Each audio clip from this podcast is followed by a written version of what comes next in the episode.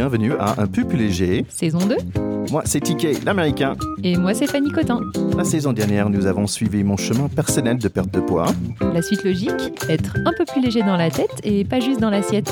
Nous allons parler en toute simplicité de ces sujets parfois complexes. Et surtout voir comment vivre tout ça tranquillement. Bonne écoute Bonjour et bienvenue à Un peu plus léger. Alors moi, c'est TK Terry Kaufman. Et je suis très content d'être là avec Fanny Cotin. Salut Fanny Salut Thierry, tu vas bien? Oui, je vais super bien. Je suis très content avec cet épisode d'aujourd'hui. Ah ouais, trop bien, moi aussi. Et on voulait aussi vous remercier, tous euh, nos auditeurs, là, pour euh, tous les super retours positifs qu'on a eus sur l'épisode précédent, les petits messages, euh, les petits mots en direct. ça a fait vraiment chaud au cœur. Oui, donc vos stories, vos messages, c'est très sympa. N'hésitez pas à nous suivre sur Instagram et aussi, bien sûr, abonnez-vous sur votre plateforme de podcast. Ça, nous aide beaucoup d'avoir des super entretiens comme nous allons avoir aujourd'hui. Alors, nous sommes très contents de, de pouvoir inviter aujourd'hui Bertrand Escage. Bertrand qui fait partie de Becca. Becca, c'est un duo de scénaristes de bande dessinée avec sa conjointe Caroline Rock. Euh, si vous êtes un peu fan de BD, vous avez sûrement lu un livre, euh, un album de, ce duo. Ils ont fait euh, des séries comme Studio Danse, Les Fonctionnaires, Les Footmaniques, Cours de collège aussi. J'ai déjà eu le plaisir d'interviewer Bertrand sur mon autre podcast sur le rugby, Pack de potes, car oui, ils sont aussi les scénaristes de ce super BD, Les Rugbymen. Donc, on va pas parler de rugby aujourd'hui. Euh, pendant mes recherches, en fait, j'ai découvert un, autre euh, album euh, de Becca, un album qui s'appelle Le jour où. C'est vraiment sublime et très touchant. Et je t'ai fait lire, Fanny. Oui, tu m'as fait lire. Tu m'as, tu m'as suggéré pendant un certain temps d'aller lire euh, ces, ces, BD à la bibliothèque. Hein, euh, donc, je vous le conseille aussi à tous. Hein, allez dans votre bibliothèque pour euh, chercher Le jour où de Becca. Donc, oui, Thierry, tu m'as dit pendant plusieurs, je dirais mois, Fanny, il faudrait quand même que tu ailles lire ces BD. Et j'ai fini par y aller. Et je suis arrivée, donc j'ai ouvert euh, le premier tome que j'ai dévoré en, je pense, 20-25 minutes. Puis j'ai ouvert le second tome. Et à la milieu du deuxième tome, j'ai tout refermé. Je suis repartie de la bibliothèque. Je me suis arrêtée euh, dans le euh, la première librairie qui était sur ma route et j'ai acheté les trois premiers tomes. Tellement j'ai adoré ce qui se passait dans cette BD, les messages qui étaient transmis, la manière de, bah, de transmettre bah, de transmettre des choses essentielles d'une manière tellement compréhensible et simple. C'est un petit bijou. Ouais, bah écoute, je suis content ça t'a plu et je suis vraiment content qu'on peut parler avec Bertrand aujourd'hui. Rapidement sur l'histoire, c'est une histoire d'une jeune femme qui s'appelle Clémentine.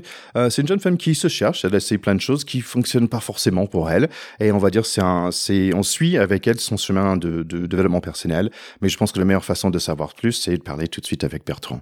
Allez, on y va. Bertrand, bonjour et merci d'être là avec nous sur Un peu plus léger. Merci, bonjour, merci à tous les deux. Donc, euh, Fanny, donc je voulais absolument inviter Bertrand parce que j'ai lu euh, la série euh, qui s'appelle Le jour où, et donc on va parler de ça aujourd'hui. Et j'ai fait lire à toi, et je pense que tu peux dire, bah, on est vraiment sur la même longueur d'onde dans ce, ce, deuxième saison de Un peu plus léger. Ah ben complètement. Hein. C'est vrai que ça faisait un moment que tu me disais de les lire et euh, j'ai pas été déçue, c'est exceptionnel. Euh, et on est carrément, euh, on est vraiment vraiment dans notre dans notre sujet. Hein. Euh, cette deuxième saison là, un peu plus léger dans la tête, bah tout y est en fait hein, dans ces dans ces BD. C'est c'est un magnifique récapitulatif de plein plein de choses qu'on a qu'on a déjà évoquées, qu'on continue à évoquer. C'est Top. Est-ce que tu peux nous parler un petit peu, Bertrand, d'où c'est venu cette idée principale? Est-ce que c'était le sujet d'abord ou est-ce que c'était l'histoire? Alors, c'est venu d'une envie partagée avec euh, Caroline, avec qui je l'ai coécrit. Euh, on a vu cette idée, cette envie il y a déjà une vingtaine d'années, mais les éditeurs n'avaient pas vraiment été réceptifs. Peut-être que c'était un peu trop tôt, c'était pas plus mal d'ailleurs. Et du coup, ben, comme voilà, comme souvent dans la vie, à un moment donné, les planètes s'alignent et voilà, ça s'est fait très facilement. Le moment venu, avec Marco, le dessinateur, Maëla, la coloriste. Et donc voilà. Après, par rapport au, ce qui est très particulier avec cette série, c'est que finalement, c'est le personnage qui nous mène et c'est pas nous les scénaristes qui pouvons le mener. Alors c'est assez perturbant en tant que scénariste évidemment, mais euh, le personnage a tout de suite pris le dessus et comment dire, on ne peut pas lui faire faire absolument tout ce qu'on voudrait.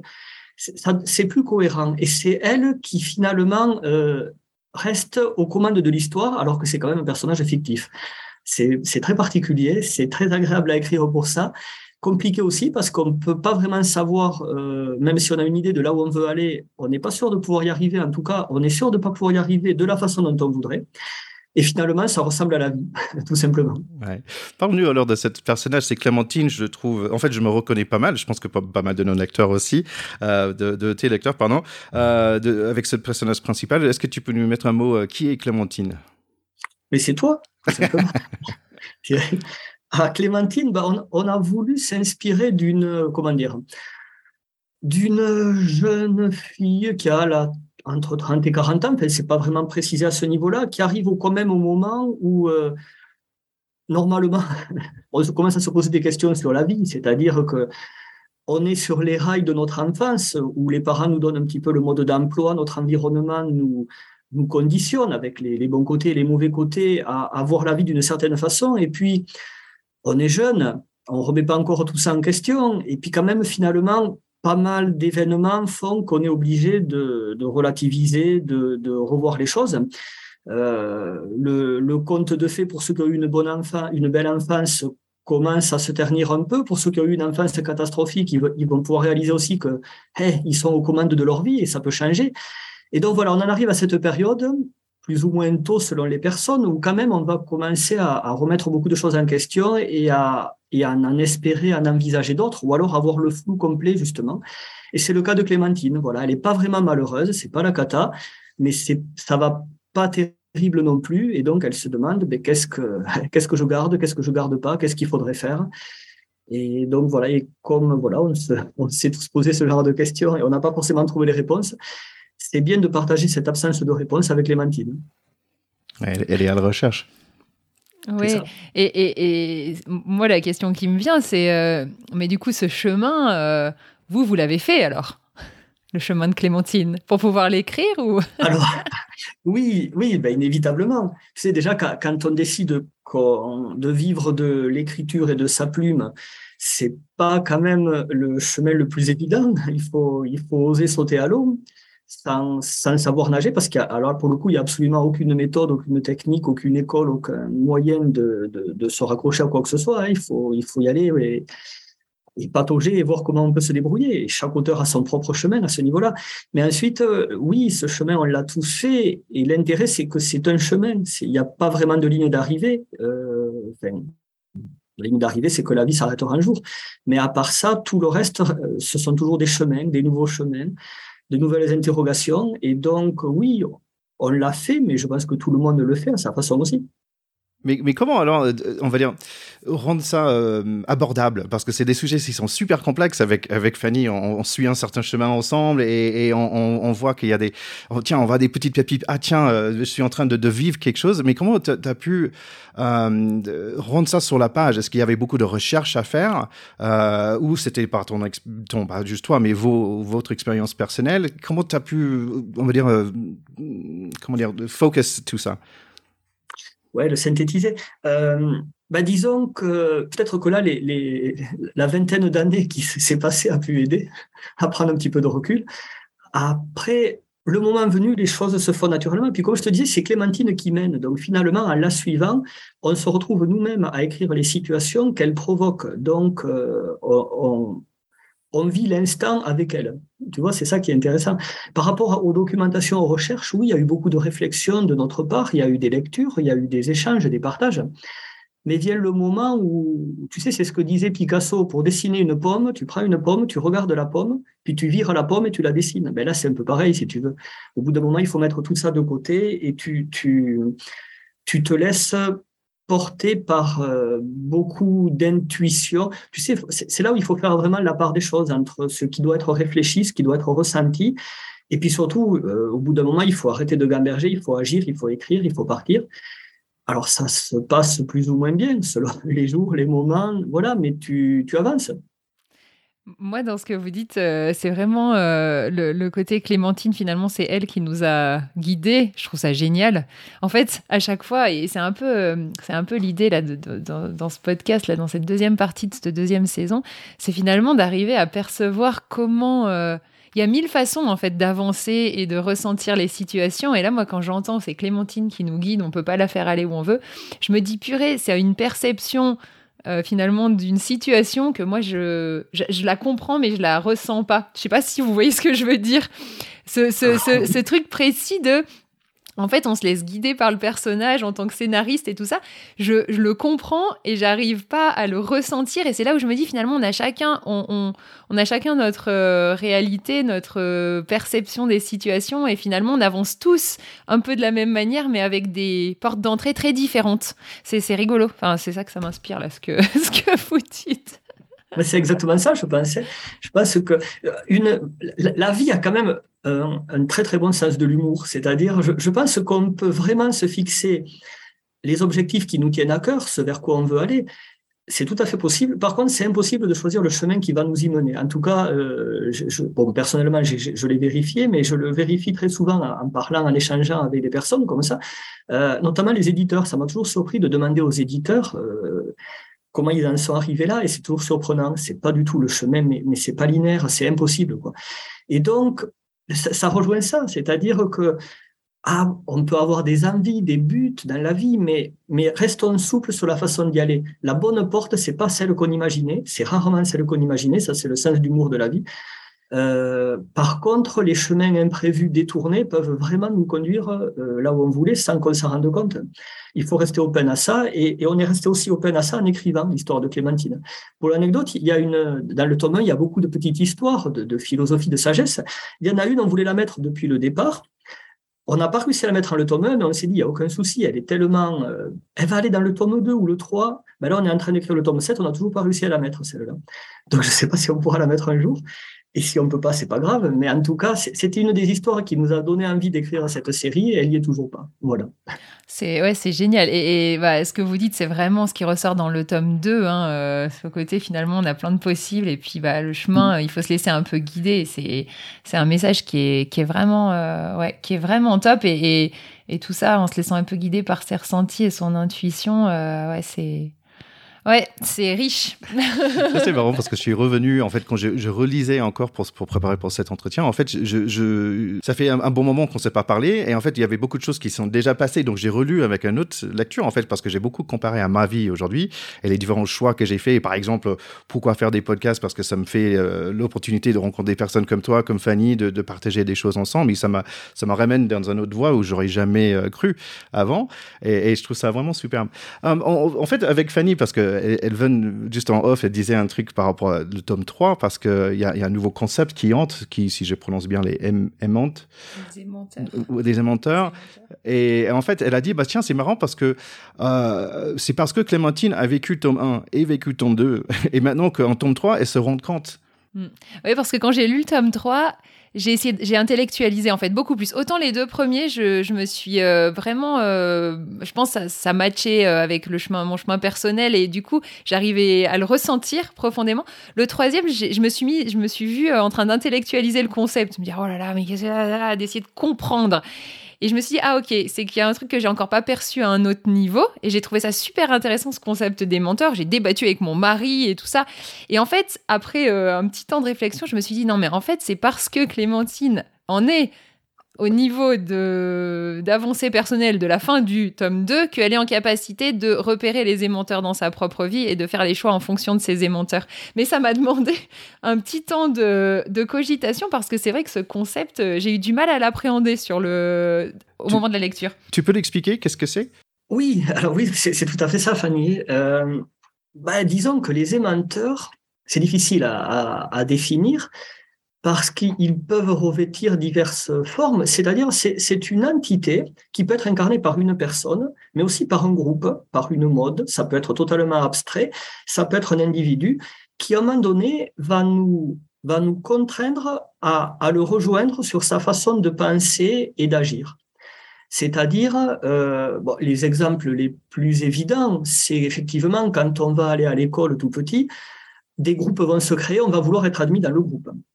C'est-à-dire, les garçons vont vouloir jouer au foot, les filles, euh, je ne sais pas, d'autres activités, voilà. Mais du coup, est-ce que c'est vraiment ça qu'on aurait fait? Est-ce que de nous-mêmes, on aurait joué au foot? Ou alors, est-ce qu'on va le faire pour rejoindre un groupe? Mais de façon plus générale, dans la vie de tous les jours, beaucoup, beaucoup de choses qui peuvent nous porter, nous attirer, sont en fait euh, des, choses qui sont véhiculées par l'air du temps. Alors évidemment, la politique, la religion, elles sont les exemples les plus flagrants, mais ça peut être aussi les radios à la mode, ben, la mode tout simplement, les habits qu'il faut porter, ceux qu'il faut pas porter. Ça peut être tout ce qui va nous amener à penser sur la, sur la fréquence de quelqu'un d'autre, penser et agir sur la fréquence de quelqu'un d'autre. Euh, voilà, et donc ces aimanteurs, dont le terme on l'a forgé comme ça, c'est-à-dire aimant pour le côté attractif, mais menteur parce que ça va vraiment nous éloigner, euh, et au plus, plus on avance dans la vie, plus ils vont nous éloigner de nous-mêmes. Et donc la difficulté, ça va être parce qu'on ne peut pas leur échapper. Sinon, on vit tout seul sur une île déserte. Et même sur une île déserte, l'île déserte va nous imposer des choses. Il va falloir quand même trouver à manger d'après ce que l'île propose. Donc l'île elle-même va nous conduire à des agissements à des activités qu'on n'aurait pas forcément pratiquées de nous-mêmes. Donc, on ne peut pas y échapper. Maintenant, la difficulté, c'est de rester quand même lucide vis-à-vis de ces aimanteurs, de ne pas se faire totalement happer et surtout de ne pas se perdre de vue là-dedans.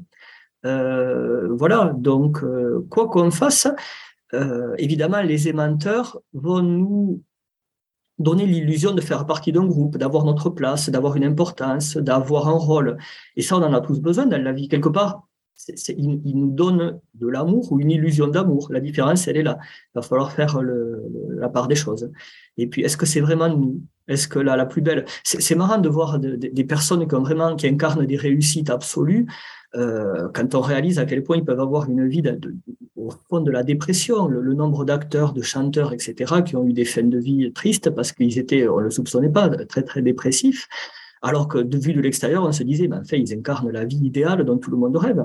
Bon, ben voilà, c'est un exemple de ce que les aimanteurs peuvent, peuvent faire de nous. C'est marrant parce que j'ai relu celle-là euh, l'autre jour et en fait ça tombait pique euh, parce que j'avais une, mauvaise journée. Il y avait plein de trucs qui entraient dans mon esprit. Et en fait, la dernière page de cet album, on parle de l'idée, mais euh, en fait, quand tu as une mauvaise journée, qu'est-ce quel mentor est en train de es en train de servir plutôt que toi-même? Et en fait, ça m'a fait ouf.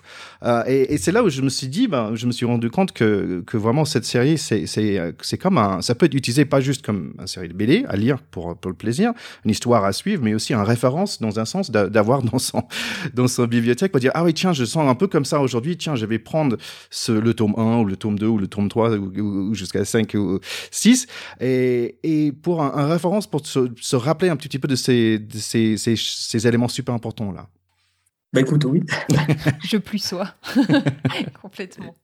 Euh, donc, dernière quelques petites questions. Donc, avec ce chemin, donc toi, as fait, ça fait 20 ans que tu travailles sur ce concept. Euh, et est-ce qu'il y a des choses, euh, est-ce qu'il y a des choses qui sont sorties entre, entre toi et Caroline aussi, où, tu dis, tiens, j'aurais pas pensé qu'elle aurait réagi comme ça, ou, ou de toi-même, est-ce que tu étais un peu surpris par tes, propres, on va dire, découvertes dans, dans ce chemin?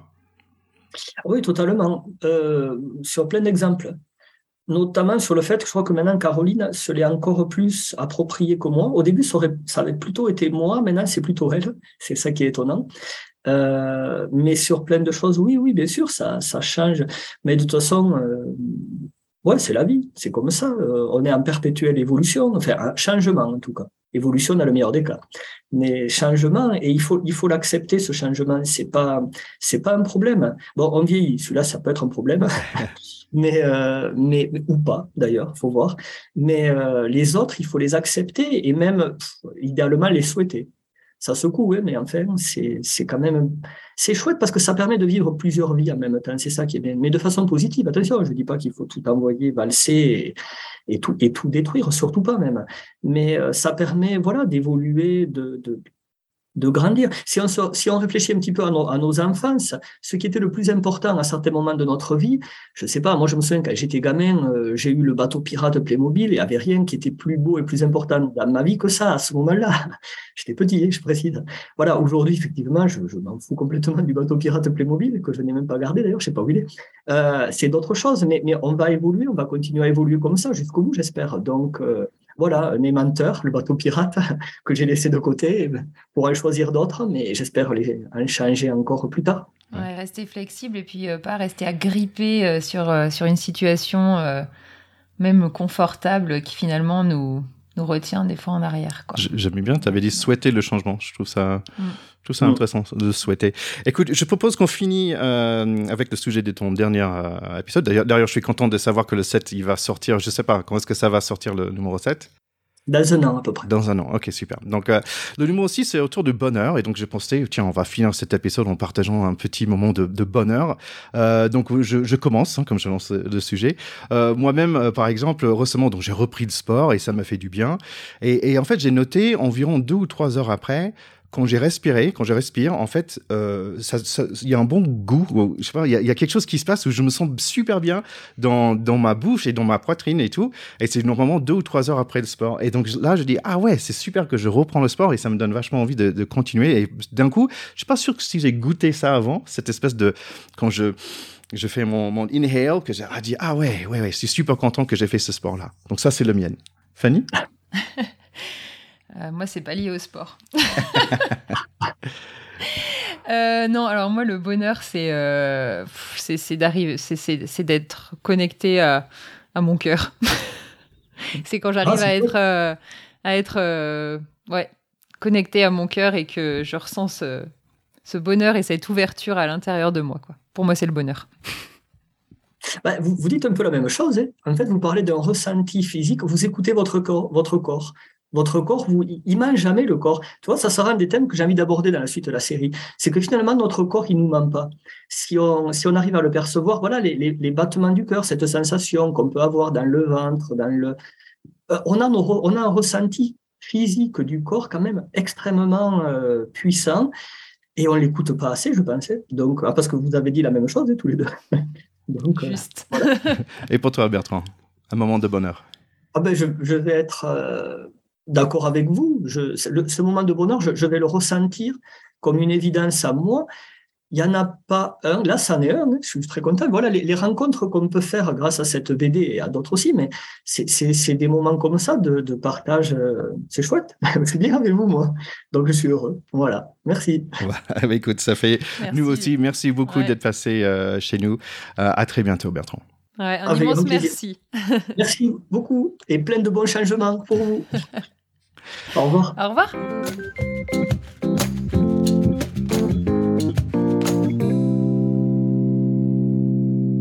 Bon, Fanny, je savais que ce- cette interview te plaira. Ah mais oui, c'était trop bien. Il est génial ce Bertrand Ouais, c'est c'est vraiment quelqu'un de super attachant. Donc, je remercie be- beaucoup euh, Bertrand euh, de passer ce temps avec nous. C'est un vrai plaisir à chaque fois que j'ai l'opportunité de parler avec lui. Donc, on conseille, vous pouvez aller chercher ça, euh, ce, série de BD Le Jour de, de Becca. Euh, L'éditeur, c'est Bamboo Édition.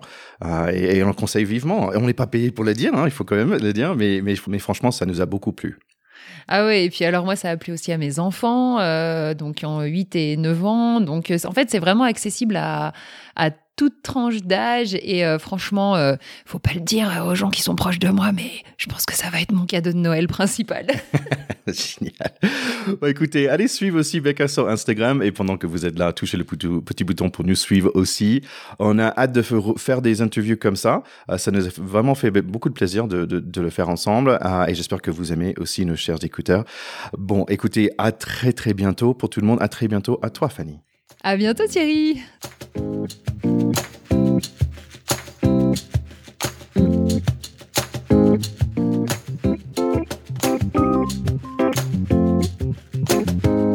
Espérons que cet épisode vous a plu. Et que vous vous sentez déjà un peu plus léger. Merci de partager sur les réseaux sociaux, likez notre Instagram et laissez-nous un review sur Apple Podcasts. Et si vous cherchez une diététicienne, je connais une très très bien. Allez sur Facebook et cherchez Fanny Cotin. Et écoutez aussi les autres podcasts de TK. Pack de potes sur le rugby et baguette baguette sur la France, but in English. À bientôt. Bye bye.